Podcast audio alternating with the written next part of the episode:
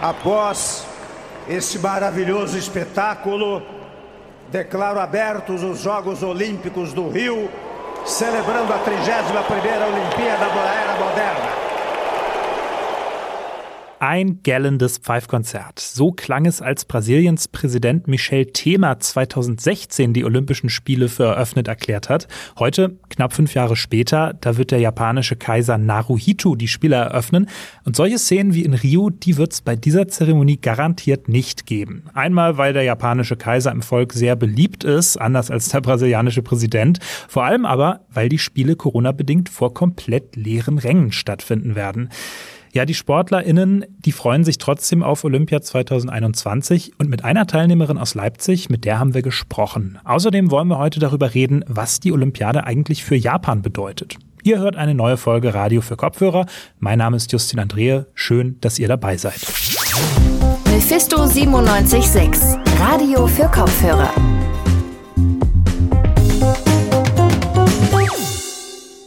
An welche Disziplin denkt ihr eigentlich bei Olympia? Kugelstoßen, Rudern, Staffellauf, das sind so die Sachen, die mir spontan in den Sinn kommen. Aber es gibt auch weit exotischere Disziplinen. Bei den Spielen 1900 zum Beispiel, da gab es einen Wettbewerb im Hindernisschwimmen. Und bei insgesamt vier Olympiaden, da haben sich sogar Sportler im Tauziehen gemessen. Ja, dagegen ist Saskia Feige fast schon Mainstream. Sie ist nämlich deutsche Meisterin im Gehen und vertritt Deutschland als Geherin bei Olympia. Saskia, die kommt aus Potsdam, aber sie studiert Medizin bei uns an der Universität Leipzig. Ich habe mich schon vor zwei Wochen vor ihrer Abreise nach Tokio mit ihr unterhalten und da hören wir jetzt mal rein. Hi Saskia, guten Morgen. Hallo Justin, guten Morgen. Ja, Saskia, am 22. Juli, da geht für dich der Flug nach Tokio. Was ich mich schon immer gefragt habe, wie reist ihr Olympionikinnen und Olympioniken eigentlich an? Geht das so klassenfahrtsmäßig im Pulk oder kommt da jeder und jede für sich? Ähm, ein bisschen Klassenfahrtfeeling ist, glaube ich, dabei, denn wir reisen auf jeden Fall den Disziplingruppen an. Also in meinem Fall reise ich mit den kompletten GEA-Kader an. Und ich denke auch am 22. Ich habe schon von einigen gehört.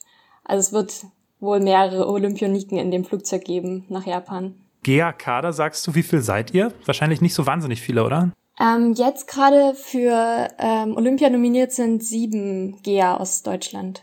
Und du als einzige Geherin dabei oder sind es mehrere? Ich als einzige Geherin, ja. Wie lange seid ihr da unterwegs? Gibt es lauter ähm, Stops zwischendurch oder ist es ein Direktflug nach Tokio? Also ich denke fast, das ist ein Direktflug. Äh, genaue Flugdaten habe ich noch gar nicht bekommen. Aber ich schätze mal, wir werden von Frankfurt aus dann direkt nach Japan, also nach Tokio fliegen. Und von dort aus geht's ja für uns eher noch weiter nach Sapporo. Also unser Wettkampf findet ja in Sapporo statt und deshalb haben wir einen kurzen Zwischenstopp in Tokio und dann geht's weiter nach Sapporo. Das heißt, du wirst dich wahrscheinlich die ersten Tage auch erstmal ein bisschen ausschlafen müssen, den Jetlag überhaupt verarbeiten. Das Gute ist ja, dein Wettbewerb, das 20 Kilometer Gehen, der findet ja erst am 6. August statt, glaube ich. Also am vorvorletzten Tag der Spiele. Das heißt, du hast ja gut zwei Wochen Zeit. Wie wirst du die verbringen? Hast du da schon was Touristisches auch eingeplant oder bist du da zu 100 Prozent auf den Wettbewerb konzentriert? Genau, die zwei Wochen vorher Anreise, die haben wir auch vor allen Dingen deshalb weil wir uns ja einmal an die Zeitumstellung gewöhnen müssen, ans neue Klima. Und touristisch wird's leider nicht viel, denn wir sind die ganze Zeit im Objekt und haben da auch strenge Auflagen durch die Corona-Pandemie, dass wir uns eben ähm, viel auch abmelden müssen bei den Offiziellen. Also das wird alles überwacht, auch mit wem wir uns treffen, einfach um den Infektionsschutz dort aufrechtzuerhalten. Und genau die zwei Wochen vor meinem Wettkampf werden wir in Shibetsu sein. Das ist auch auf der ähm, Insel hier Hokkaido. Und dann reisen wir quasi zwei Tage vor dem Wettkampf oder drei werden es jetzt wohl sein, ähm, zum Wettkampf nach Sapporo an. Und äh, Training, macht das überhaupt noch Sinn, dann groß zu trainieren oder sagt man lieber Schonung des Körpers die zwei Wochen vorher? Nein, auf jeden Fall. Also wir werden auch noch, noch trainieren. Das ähm, ist natürlich nochmal ein anderes Training als jetzt gerade jetzt in der Vorbereitung hier zu Hause. Also das nennt sich dann Tapering und wir werden vor dem Wettkampf natürlich keine sehr intensiven Einheiten mehr machen. Die wirklich intensiven Einheiten, die letzte, die wird so zwei Wochen vorher sein. Und dann ähm, müssen wir trotzdem im Training drin bleiben, denn der Körper, der entwöhnt sich ja auch ganz schnell und man muss eben so das Level halten dann für den Wettkampf. Also nicht zu viel und nicht zu wenig. Das ist so ein bisschen die Kunst immer davor. Jetzt sind es ja, du hast es eben schon angedeutet, leider keine ganz normalen Olympischen Spiele. Was Kontakte angeht, gibt es sicherlich ähm, Einschränkungen. Man hat ja immer so dieses Bild im Kopf vom Olympischen Dorf, ne, wo die Weltgemeinschaft der Sportlerinnen und Sportler zusammenkommt, es Völkerverständigung gibt und so weiter. Hast du da schon eine ungefähre Vorstellung davon, wie sehr wird das weiterhin möglich sein und wie eingeschränkt wird man dann sein? Also es wird auf jeden Fall eingeschränkter sein als die letzten Male. Ich habe ja noch keine Vergleiche. Also für mich ist es das erste Mal ähm, bei Olympia und genau deshalb bin ich einfach mal gespannt, wie es wird. Ähm, Im Olympischen Dorf werde ich nicht direkt sein. Also ich weiß nicht genau, wie das in Sapporo abläuft, ob wir da auch alle, soweit ich weiß, sind wir alle zusammen in einem Hotel untergebracht. Aber das Olympische Dorf selbst sehe ich leider nicht. Und mal gucken, dieses Jahr wird vieles eben auch online sein, vieles anders und besonders, aber ich freue mich trotzdem sehr darauf. Also bin gespannt, wie es wird. Gehen wir vielleicht nochmal zurück äh, nach Deutschland. Du bist ja Geherin und zwar nicht irgendeine Geherin, sondern du bist wirklich die beste Geherin Deutschlands, kann man sagen. Deutsche Meisterin 2021. Du studierst aber gleichzeitig eben auch im zweiten Semester Medizin hier an der Uni Leipzig. Ja, die meisten von uns, die scheitern ja schon dran, neben dem Studium vielleicht ein, zwei Mal die Woche joggen zu gehen. Ich zum Beispiel. Ähm, wie machst du das? Wie kriegst du das hin? Also, das ist ja irre. Ja, wie verbinde ich das? Also, das ist so ein bisschen das organisierte Chaos, würde ich sagen. Und ich muss dazu sagen, ich bin ja auch hineingewachsen in die Sache. Also, ich war seit der siebten Klasse auf der Sportschule in Potsdam. Und dort war es eben schon so geregelt, dass wir früh ähm, einen Unterrichtsblock hatten und sogar mal nullte Stunden. Also das gab's auch. Später dann ging es 7.30 Uhr los und ja, danach hatte man eine Trainingseinheit, dann Mittagessen, dann wieder Unterricht und dann wieder Training. Und das ist so ein Rhythmus, den ich dort einfach gelernt habe und den ich auch versuche hier in Leipzig dann umzusetzen. Und da kommt mir natürlich der Online-Unterricht so ein bisschen entgegen. Denn genau nach dem Frühstück setze ich mich halt an die Uni und schaue mir eine Online-Vorlesung an oder lerne etwas und dann gehe ich zum Training, was ja auch immer ein ganz guter Ausgleich, Ausgleich ist. Also ich kann es auch nur jedem empfehlen, wenn man eine Pause braucht, dann am besten bewegen. da verarbeitet man das alles nochmal ganz gut. Und genau, abends versuche ich dann auch tatsächlich früh gleich nach dem Sandmännchen sozusagen ins Bett zu gehen und dann nicht mehr ewig zu machen, weil der Tag hat ja nie genug Stunden, um alles zu schaffen. Und da versuche ich mich eben zu kontrollieren, damit ich halt meine Mütze Schlaf bekomme und dann den nächsten Tag wieder mit der vollen Energie äh, hinein, hineingehen kann. Du hast es jetzt schon gesagt, du kommst aus Potsdam ursprünglich. Das würde mich nochmal interessieren, wie es eigentlich dazu gekommen ist, dass du da nach Leipzig gegangen bist. Man, wenn du sagst, du hast ohnehin schon dein Umfeld in Potsdam, auch deinen Verein. Was hat dich dazu bewogen, dann trotzdem nach Leipzig zu gehen? Leipzig ist ja schon auch eine Sportstadt, hat sich ja auch für Olympia beworben vor vielen Jahren. Hat das auch eine Rolle gespielt in deiner Entscheidung? Ja, auf jeden Fall. Also ähm, einmal war es natürlich die Entscheidung, denn in Potsdam kann man kein Medizin studieren in Leipzig schon. Und dann kannte ich Leipzig auch schon als Sportlerin, denn wir haben ja auch das IAT hier, das Institut für angewandte Trainingswissenschaften, was direkt neben der sportwissenschaftlichen Fakultät ist, da am Elsterbecken. Und da war ich tatsächlich schon oftmals zur Leistungsdiagnostik ähm, vom Sport aus und kannte deswegen Leipzig schon so ein bisschen und habe mich schon so ein bisschen in die Stadt verguckt und dachte, na, das ist eigentlich ein ganz schöner Ort und um auch zu studieren. Genau dazu kam dann, dass es hier Medizin gibt und dass sich eben die Stadt, die Stadt auch so für Sport interessiert und die Universität auch ja die Sportler hier so unterstützt. Und genau, da kamen dann so viele Faktoren zusammen, dass ich gesagt habe, ja, das muss es sein, das wird Leipzig. Letzte Frage. Am 6. August ist es soweit. Wir haben es ja schon gesagt. Du kennst ja wahrscheinlich auch deine Konkurrentinnen schon ein bisschen, hast dein Umfeld da schon mal ausgecheckt. Rechnest du denn Chancen auf eine Medaille aus oder gilt für dich da eher das alte Motto, dabei sein ist alles? Also, eine Medaille wird sehr, sehr schwer. Ich bin ja das erste Mal bei den Olympischen Spielen und auch noch eine mit der jüngsten, also quasi das erste Jahr jetzt aus der U23 raus und ja, erstmal sozusagen Olympialuft schnuppern für mich und dann mal gucken, was es wird. Also ich war ja in Doha 2019 bei der Weltmeisterschaft, bin ich Elfte geworden Ob ich das so wiederholen kann, werden wir sehen. Das sind jetzt nochmal andere Bedingungen. Keine Wüstenluft, aber vielleicht doch ziemliche Hitze, man weiß es nicht. Ja, ich bin auf jeden Fall gespannt, wie es wird und freue mich riesig auf den Wettkampf, dass es auch mal wieder international äh, möglich ist, sich zu messen und genau, mal gucken. Ich bin auch gespannt. Cool. Saskia, dann alles Gute für deine Zeit in Japan. Bleib gesund vor allen Dingen. Und am 6. August, wenn es dann soweit ist, drücken wir dir die Daumen. Danke fürs Gespräch. Vielen Dank. Saskia Feige war das. Sie studiert nicht nur Medizin in Leipzig, sondern sie tritt auch als Geherin für Deutschland an. Wenn ihr Saskia die Daumen drücken wollt, am 6. August um 9.30 Uhr, da ist es soweit, da startet sie in Sapporo. Also, wir haben es gerade bei Saskia gehört, die Olympischen Spiele 2021, die haben zusätzliche Herausforderungen, besonders für die Sportlerinnen. Mein Kollege Luis Wolf, der hat sich damit beschäftigt, wie die Spieler eigentlich nach Japan kamen, dazu gleich mehr, aber vor allen Dingen auch damit, wie sich die Athletinnen auch psychisch auf diese Spiele vorbereiten. Und mit Luis bin ich jetzt verbunden. Hi Luis. Hi Justin. Ja, machen wir es mal konkret. Womit mussten sich denn die SportlerInnen jetzt für Olympia 2021 auseinandersetzen? Was gab es da so für Probleme, für Sorgen? Die Sorgen sind eigentlich ganz denen, mit denen wir uns auch auseinandersetzen müssen. Also erstmal natürlich eine große Unsicherheit, die mit der Corona-Pandemie einhergeht. Also bleiben ich und mein Umfeld gesund zum Beispiel? Und wenn ja, kann ich meine Trainingsstätte überhaupt nutzen oder gibt es Qualifikationsturniere, an denen ich teilnehmen kann? Es haben sich also schon vor Beginn der Olympiade viele Fragen gestellt, mit denen sich SportlerInnen auch abseits des Sports beschäftigen mussten. Wenn du jetzt sagst, Unsicherheiten waren vor den Spielen ein großes Thema, werden die denn auch bei den Spielen noch eine große Rolle spielen? Ja, ziemlich sicher sogar. Besonders die psychische Ebene wird in diesem Jahr eine große Rolle spielen.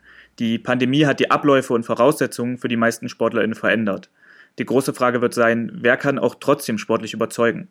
Das sagt auch Annemarie Elbe. Sie ist Professorin für Sportpsychologie an der Uni Leipzig. Ja, natürlich ist es eine starke psychische Herausforderung und ähm, ich bin der Meinung, dass die Athletinnen und Athleten, die am besten mit Unsicherheit umgehen können, auch diejenigen sein werden, ähm, die dann in Tokio am erfolgreichsten sind. Dazu kommt noch, dass verschiedene Sportler in, in verschiedenen Ländern, eigentlich sogar in verschiedenen Regionen, andere Ausgangs- und Trainingsvoraussetzungen hatten. Hier in Sachsen beispielsweise wurde relativ früh Ausnahmeregelungen für KaderathletInnen erteilt, sodass diese ihre Vorbereitung möglichst einfach gemacht werden sollte. Das hat dann besonders denen geholfen, deren Qualifikation für Olympia sowieso wahrscheinlich war und die sich deswegen auch spezifisch vorbereiten konnten, beispielsweise indem sie ihre Trainingsstätte nutzen konnten. Jetzt hast du gesagt, die psychische Ebene wird eine große Rolle spielen. Wie kann ich mir das denn konkret vorstellen mit der Betreuung? Gibt es auch Betreuerinnen, Betreuer, die bei der Olympiade für die Sportler sozusagen da sind? Ja, die gibt es mittlerweile eigentlich in jedem Trainingsstab. Also PsychologInnen bzw. Menschen, die mit den SportlerInnen sportpsychologisches Training durchführen. Damit machen diese sich dann auch bereit, mental für die Wettkämpfe bereit zu sein. Wie wichtig diese Betreuung ist, hat sich in den letzten Jahrzehnten gezeigt und auch wie leistungssteigernd sie wirkt. Es gibt äh, natürlich auch äh, am Olympiasport, äh, Olympiastützpunkt äh, Sachsen äh, Sportpsychologen und Sportpsychologen, die ähm, die Athletinnen auf die äh, Spiele vorbereiten. Und das ist inzwischen ähm, fester Bestandteil jeglicher Olympia-Vorbereitung, ähm, eigentlich in äh, Gesamtdeutschland, ähm, dass es Sportpsychologen und Sportpsychologen an den Olympiastützpunkten gibt. Ähm, ja, und die Forschung zeigt auch, dass die Athletinnen und Athleten, die vorher ähm, sportpsychologisches Training durchführen, auch äh, erfolgreicher abschneiden dann äh, bei großen Wettkämpfen. Wenn man dann also an der Startlinie steht und vielleicht gleich den größten Wettkampf der sportlichen Karriere bestreitet, ist der Druck natürlich ziemlich hoch. Da ist psychologisches Training einfach sehr wichtig. So, jetzt haben wir von sehr vielen Problemen gehört, mit denen sich die SportlerInnen vor Tokio beschäftigen mussten. Ne? Ähm, wir können vielleicht mal versuchen, die Perspektive zu wechseln. Gibt es denn auch irgendwelche positiven Aspekte, die sich unter diesen veränderten Bedingungen ergeben? Die gibt's. Wenn es so ruhig ist im Stadion, kann das eine positive Wirkung auf die Leistung der SportlerInnen haben. Das haben wir beispielsweise schon beim Fußball gesehen. Dazu kommt noch, dass der Lockdown besonders auch in Deutschland jetzt nicht unbedingt für alle SportlerInnen nur negative Konsequenzen hatte. So hat es auch Professor Elbe erfahren. Man kann allerdings nicht sagen, dass ähm, eine Trainingspause immer schädlich ist. Also viele Athleten haben auch gesagt, ähm, dass der Lockdown ihnen gut getan hat, ähm, dass die Ruhephase gut für sie war, ähm, dass sie sich erholen konnten, dass sie auch mal ähm, andere Dinge tun konnten und dass sich das auch äh, leistungsförderlich ausgewirkt hat. Also man kann nicht pauschal sagen, ähm, dass die Unterbrechung des Trainings immer äh, zu einer Verschlechterung der Leistung führt. Bei so strikt durchgetakteten Vorbereitungen, vielen Trainingseinheiten und Arbeit im Kraftraum ist vielleicht eine Pause manchmal genau das Richtige. Kommen wir dann vielleicht mal zum Austragungsort. Also die Olympischen Spiele, die finden in Tokio statt, das wissen wir alle, aber warum eigentlich gerade da? Naja, Japan ist eine der bedeutendsten olympischen Nationen der Welt und schon seit Beginn des 20. Jahrhunderts im IOC, also dem Internationalen Olympischen Komitee, vertreten. Außerdem ist es schon die sechste Olympiade, die Japan bei zwölf Bewerbungen zugeschlagen wurde. Da haben nur die USA mehr. Und auch deswegen wurde dann 2013 die Olympiade für 2020 an Tokio vergeben. Aber, und das ist man ja leider schon gewöhnt von solchen Sportevents, es gibt auch Korruptionsvorwürfe. Zurzeit läuft da ein Prozess in Paris. Ja, mit so einem Event ist ja auch immer ein hohes Prestige verbunden. Ist das auch ein Faktor, der bei der Bewerbung eine Rolle gespielt hat? Ja, aber bei Japan waren es vor allem wirtschaftliche Hoffnungen. Tokio hat deshalb auch schon um die Jahrtausendwende versucht, Austragungsort für Olympia zu werden.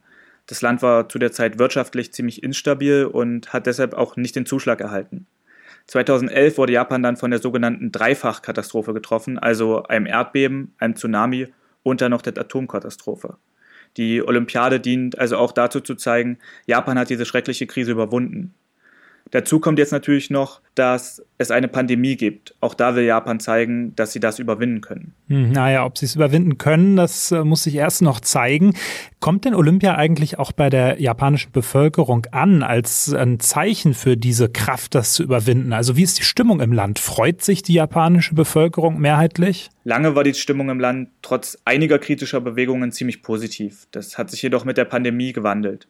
Das sagt auch Steffi Richter. Sie ist hier an der Uni Leipzig Professorin für Japanologie und forscht viel zu Protestbewegungen in der japanischen Gesellschaft. Jetzt ist das Interessante, dass ähm, diese kleine Gruppe der Gegner oder, oder Kritiker der Olympischen Spiele bis äh, 2019, Ende 2019, zwar sich international, transnational vernetzt hat und eine wirklich äh, substanzielle No Olympics, No Olympics Bewegung äh, durchaus mitträgt. Aber die alleine sozusagen hätten nie eine solche Ablehnung äh, der Olympischen Spiele erreicht, wie sie jetzt in Japan äh, vorherrscht, nämlich über 80 Prozent der Bevölkerung sind äh, dafür, die Spiele entweder nochmal zu verlegen oder eben überhaupt gar nicht stattzufinden, stattfinden zu lassen. Und das ist nicht das einzige Problem, denn das Wetter wird Ende Juli in Tokio extrem heiß und schwül.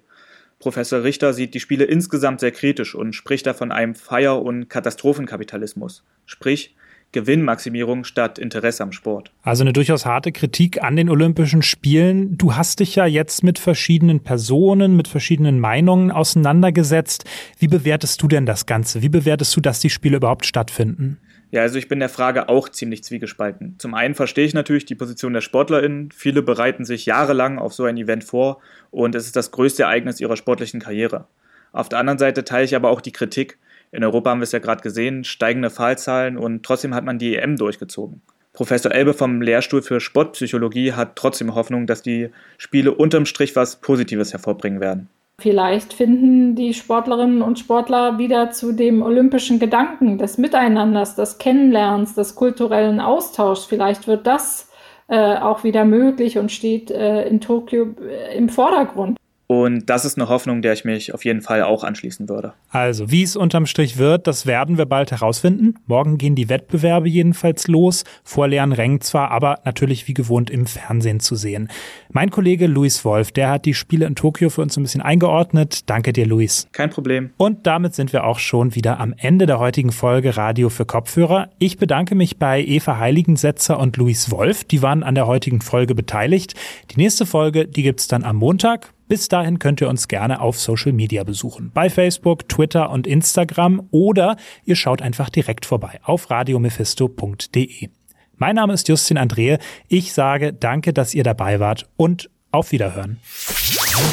Mephisto 976, Radio für Kopfhörer.